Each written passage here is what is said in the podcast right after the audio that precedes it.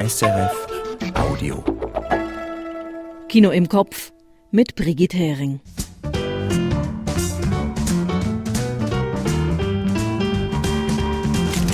Heute stellt George Wirsch zwei Filme vor. Den herzerwärmenden chinesischen Spielfilm The Breaking Ice und den für den Schweizer Filmpreis nominierten Film Bison. Und ich habe die vierstündige Gourmet-Dokumentation Menu Plaisir, Les Trois Gros von Frederick Wiseman gesehen. Dazu gibt's wie immer Kurztipps und eine Tonspur.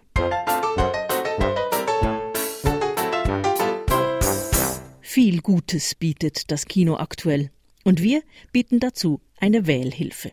Hier sind die fünf Filme, die Sie unserer Meinung nach nicht verpassen sollten. Menü Plaisir, Les Trois Gros von Frederick Wiseman. Der Dockmeister ist 94 und kann's immer noch. Das vierstündige cineastische Gourmet-Menü über das legendäre französische Drei-Sterne-Restaurant der Familie Trois Gros mundet hervorragend. Menü Plaisir, Les Trois Gros von Frederick Wiseman. Dazu später mehr. The Breaking Ice von Anthony Chen. Eine Dreier Bande à part zieht an der chinesisch-koreanischen Grenze durch Clubs, Buchhandlungen und Schneewüsten. Eine süß-saure Beziehungsstudie über das Spenden von Trost und das Machen von Mut. The Breaking Ice von Anthony Chen. Auch dazu gleich mehr. Dream Scenario von Christopher Borgley. Ein langweiliger Professor trendet plötzlich massiv in den Träumen vieler Menschen. Als ihm das zu Kopf steigt, wird sein Traumdoppelgänger aggressiv. Nicolas Cage in einer irren Zeitgeistrolle. Dream Scenario von Christopher Borgley. Bergfahrt von Dominique Margot. Die Berge sind in diesem wunderbaren Kinokunstwerk nicht starre Kulisse, sondern mythische Riesenwesen im Dialog mit unterschiedlichen Menschen. Sie bewegen sich, sie tönen und klingen, sind respekteinflößend und uralt und doch fragil und vergänglich. Bergfahrt von Dominique Margot. Die Theorie von allem von Tim Kröger. An einem Quantenmechanik-Kongress vor Bergkulisse verabreden sich Zeit, Raum und Konjunktiv. Ein cleveres Parallelwelten-Pastiche in Schwarz-Weiß, in dem nur eines unmöglich scheint: glückliche Liebe. Die Theorie von allem von Tim Kröger.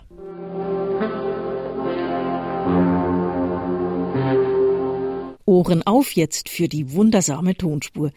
Nicht der bekannteste Dialog aus dem Film, der vor allem für seine absurden Gespräche zwischen den beiden Darstellern bekannt ist. All right, folks. Showtime. Aus welchem Film stammt der folgende Ausschnitt? That's good, man. You're not starting to lighten up. You've been sitting there all serious and shit. Man, I just been sitting here thinking About what? about the miracle we witnessed. Miracle you witnessed. I witnessed a freak occurrence. What is a miracle, Vincent? Act of God. And what's an act of God? When um, God makes the impossible possible. But this morning, I don't think qualifies. Hey, Vincent, don't you see that shit don't matter? You're judging this shit the wrong way. I mean, it could be God stopped the bullets, or he changed Coke to Pepsi, he found my fucking car keys. You don't judge shit like this based on merit. Now, whether or not what we experienced was an according to Hoyle miracle is insignificant. But what is significant is I felt the touch of God. God got involved. But why? Well, that's what's fucking with me. I don't know why. But I can't go back to sleep. You serious? Sie haben den Film sicher schon erkannt. Falls nicht, die Auflösung gibt's ganz am Schluss. Bei manchen Kinofilmen könnte man eine Gesundheitswarnung draufkleben. Achtung, in diesem Film wird übermäßig viel getrunken und geraucht. Ein solcher Film kommt neu aus China und heißt The Breaking Ice. In diesem Fall könnte man allerdings gleich mit draufschreiben, dieser Film ist gut für Ihre Gesundheit, denn er wärmt Ihnen das Herz. Das behauptet zumindest George Wirsch. Ein junger Mann kaut selbstversunken auf einem Eiswürfel herum. Und so, wie er aussieht, macht er das, damit er nicht stirbt vor Langeweile. Haufeng sitzt an einem der hintersten Tische im Festsaal und die Hochzeitsgesellschaft um ihn herum, die nimmt er kaum wahr. bis er sich der Polonaise anschließen muss, die durch den Raum paradiert. Schon fast eine Erlösung. Haufengs Handy klingelt und er kann raus ins Tageslicht auf die Fluchttreppe. Psychiatrische Beratung hier. Sie haben Ihren Termin verpasst, sagt die Anruferin. Falsch verbunden, sagt Haufeng, legt auf und seufzt. Sofort hat das Publikum verstanden, wer dieser Haufeng ist und was für Probleme er hat. Mehr noch, es beginnt ihn zu mögen, verloren wie er wirkt. Haufeng ist weit gereist für diese Hochzeit, von irgendwo in Festland China bis an die verschneite nordkoreanische Grenze. Hier lernt er nun eine charmante Reiseführerin kennen, später einen Koch. Auch die beiden, junge Menschen, in denen etwas zerbrochen ist und die sich jetzt zu dritt ins Nachtleben stürzen. Ladies and gentlemen, you ready? Breaking Ice erzählt von Wärme und Kälte.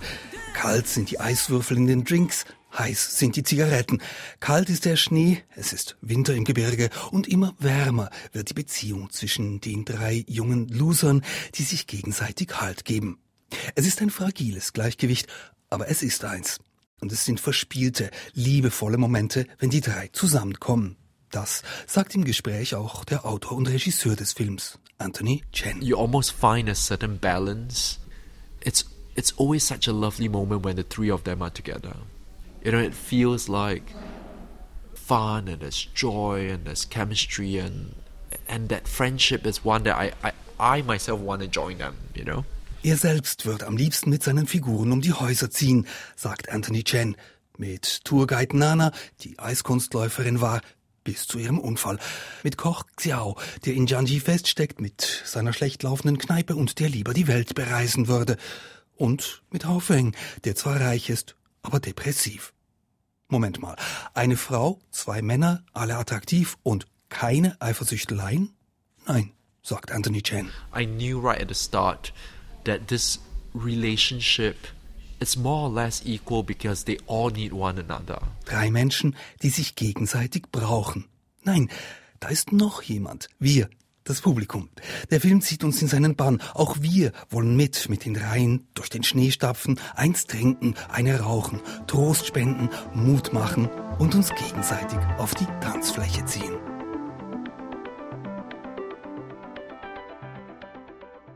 George Wirsch zum chinesischen Spielfilm The Breaking Ice, jetzt neu im Kino. Pierre Monard, der Name sagt Ihnen vielleicht nichts, aber es ist gut möglich, dass Sie im Fernsehen oder im Kino schon etwas von ihm gesehen haben. Viele Folgen der TV-Serien Wilder und Neumatt hat er gedreht, und auch der Kino-Publikumserfolg Platzspitzbaby war sein Werk. Jetzt kommt Pierre Monards neuester Spielfilm in die Kinos. Bison heißt er, und er spielt auf einem Bauernhof im verschneiten Jura. Georges Wirsch hat Bison gesehen.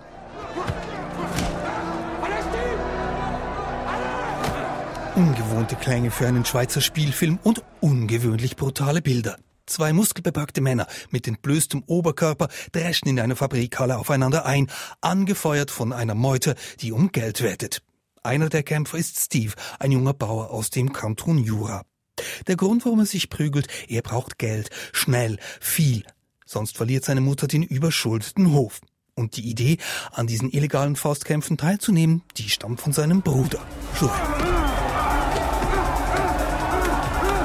Dass Steve den harten Kämpfen körperlich gewachsen ist, das kommt von seinem Hobby. Neben der Arbeit im Stall ist er ein erfolgreicher Schwinger. Aber das eidgenössische Schwingfest ist erst im Sommer und so lange kann er nicht warten auf ein Preisgeld.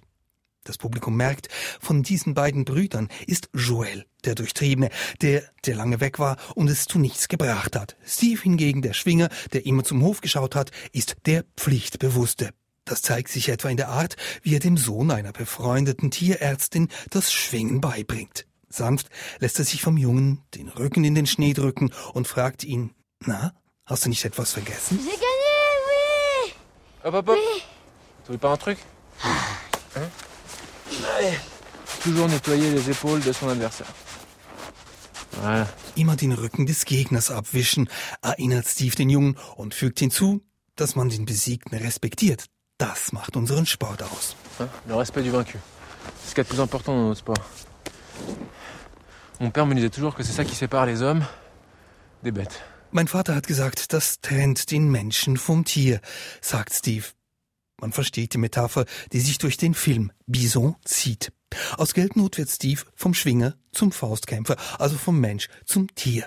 Nach einem illegalen Kampf streift er einem Kämpfer reflexartig versöhnlich über den Rücken, doch dieser missversteht die Geste als seinen Angriff aus dem Hinterhalt und schlägt zurück. Wann verstehst du das endlich, ärgert sich Joel auf der Rückfahrt. Das sind keine Schweizer Kämpfe. Je t'avais dit de pas essuyer le dos de ton adversaire, c'est pas de. Zu Hause muss Steve seine Blutergüsse verstecken. Und es passt zur Metapher des Films, dass sich Steve auch bei offenen Wunden nicht in den Notfall begibt, sondern dass es die junge Tierärztin ist, die ihn nachts wieder zunäht. Bison ist kein komplizierter Film. Er erzählt von Geldsorgen in der Landwirtschaft und davon, wie dieser Steve einen schon fast christlichen Leidensweg auf sich nimmt, um dieser Armut zu entkommen. Die energiegeladenen, blutigen Kampfszenen sind dabei gut eingebunden in das Sozialdrama um sie herum. Der stärkste Aspekt von Bison bleibt aber die zerbrechliche Beziehung der ungleichen Brüder. Ob Steve dem undurchsichtigen Joel tatsächlich trauen kann, das ist weit spannender zu sehen, als ob er im Faustkampf Schläge austeilt oder einsteckt. Georges Wirsch. Bison von Pierre Monard ist jetzt neu im Kino. 94 Jahre alt ist der US-amerikanische Filmemacher Frederick Wiseman und er gilt als Begründer des Direct Cinema. Hinschauen, dokumentieren ohne zu kommentieren. Oft porträtiert er in seinen Filmen Institutionen, zeigt, wie sie funktionieren, etwa Krankenhäuser, Schulen, Museen, zuletzt das Rathaus von Boston und die öffentliche Bibliothek von New York. Im jüngsten Film widmet sich Frederick Wiseman nun einer anderen Art von Institution. Einem Gourmet-Restaurant in Frankreich, das seit über 50 Jahren ohne Unterbruch mit drei Michelin-Sternen ausgezeichnet ist. Und wer hungrig ist, sollte vor Genuss dieses Films etwas essen. Mesdames, Messieurs, j'ai deux couverts qui passent, deux grands menus, c'est VIP, s'il vous plaît. Deux petits menus sans asperges. Oui. Menübestellungen werden in die Küche gerufen. Zweimal groß und VIP, zweimal klein, ohne Spargel. Le Bois sans Feuilles heißt das Gourmet-Restaurant, dem sich Wiseman in seinem jüngsten Werk widmet. Vier Kinostunden lang dreht sich alles um die Zubereitung der ausgeklügelten und sündhaft teuren Gourmet-Menüs. Um die Produkte, den Einkauf, die Gestaltung. Es wird diskutiert, gerüstet, gekocht, angerichtet. Les gousses d'ail La sauce Idol Lauter wird's nie in dieser Küche, in der etwa 20 Leute arbeiten. Erstaunlich für ein Drei-Sterne-Restaurant. Michel Troisgros und sein Sohn César führen eine ruhige Küche. Der über 80-jährige Familienbetrieb ist vor wenigen Jahren aus der Kleinstadt Rouen auf ein Landgut mitten in lieblichster Landschaft umgezogen. Ein Generationswechsel bahnt sich an. Michel ist dabei, den Betrieb an seinen Sohn César zu übergeben. Der jüngere Sohn Leo führt ein zweites, einfacheres Restaurant ein paar Kilometer weiter. Die Personen und ihre Geschichten lernt man erst nach und nach kennen und ausschließlich durch Gespräche zwischen Protagonisten und Protagonistinnen. Wisemans Direct Cinema ist mittendrin und schaut einfach zu. Es gibt weder Interviews noch Kommentare, auch keine Musik.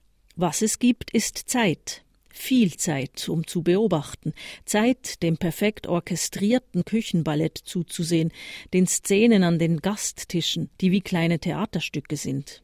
Zeit, in die konzentrierten Gesichter der Köche zu schauen, wenn sie Rosmarin hacken, die Produzenten der Zutaten zu besuchen. Zeit zuzuhören, wie am leeren Tisch Gerichte entworfen werden. Donc Mayonnaise, fromage blanc, un tout petit peu de purée d'amande et sauce soja et vinaigre de sureau. Il y a trop de choses. T'as Non, trop mais ça d'éléments. paraît beaucoup, mais c'est pas beaucoup. Acht Minuten dauert dieses Gespräch im Film. Zutat um Zutat wird besprochen.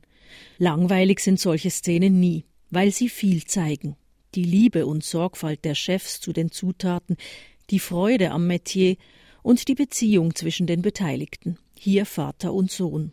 Allmählich offenbart der Film, dass dieses feine Restaurant in lieblicher Natur auch krasse Widersprüche birgt.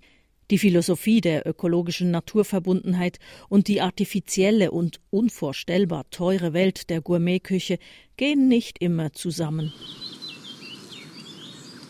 Während die Chefin des Hauses im Biogarten Salatköpfe pflückt, geht das Insektengesumme über in Helikopterlärm. Auf der Wiese wird ein rund ausgemähter Landeplatz sichtbar. Ein Kellner weist den landenden Helikopter ein. Wer drin sitzt, erfahren wir nicht. Die Szene zeigt, hinter der scheinbar einfachen Machart von Wisemans Kino, mitten reingehen und beobachten, steckt Inszenierung. Dieser Film ist genauso sorgfältig zubereitet wie die Menüs im Restaurant. Und dieses cineastische Gourmet-Menü mundet hervorragend. Frederick Wisemans vierstündiger Dokumentarfilm Menu Plaisir Les Trois Gros ist jetzt im Kino zu genießen.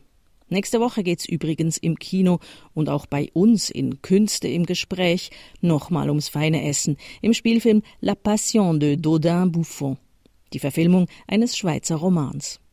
So, und jetzt zum Frühstück. Jedenfalls in der gesuchten Tonspur. Die beiden Gangster Vincent und Jules unterhalten sich beim verspäteten Frühstück im Diner darüber, was ein Wunder ist.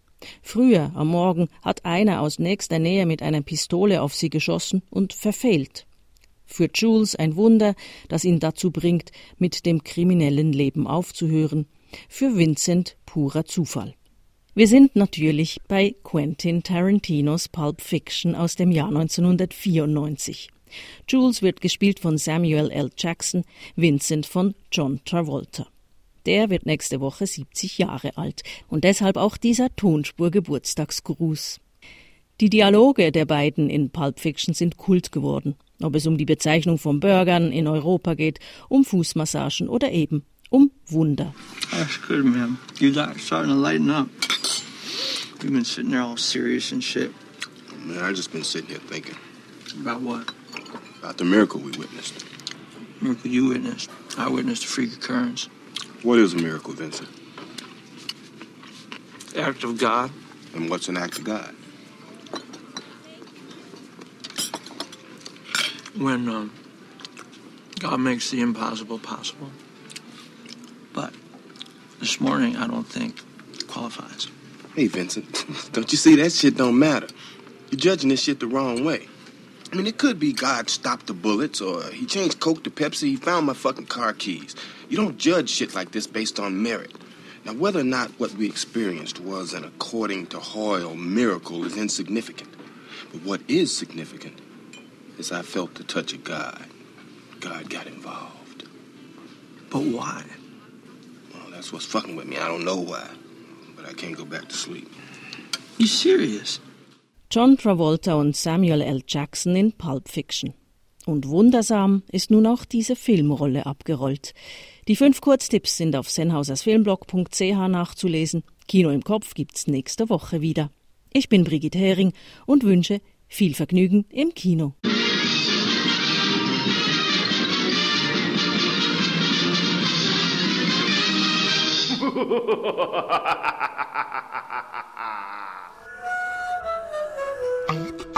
SRF Audio.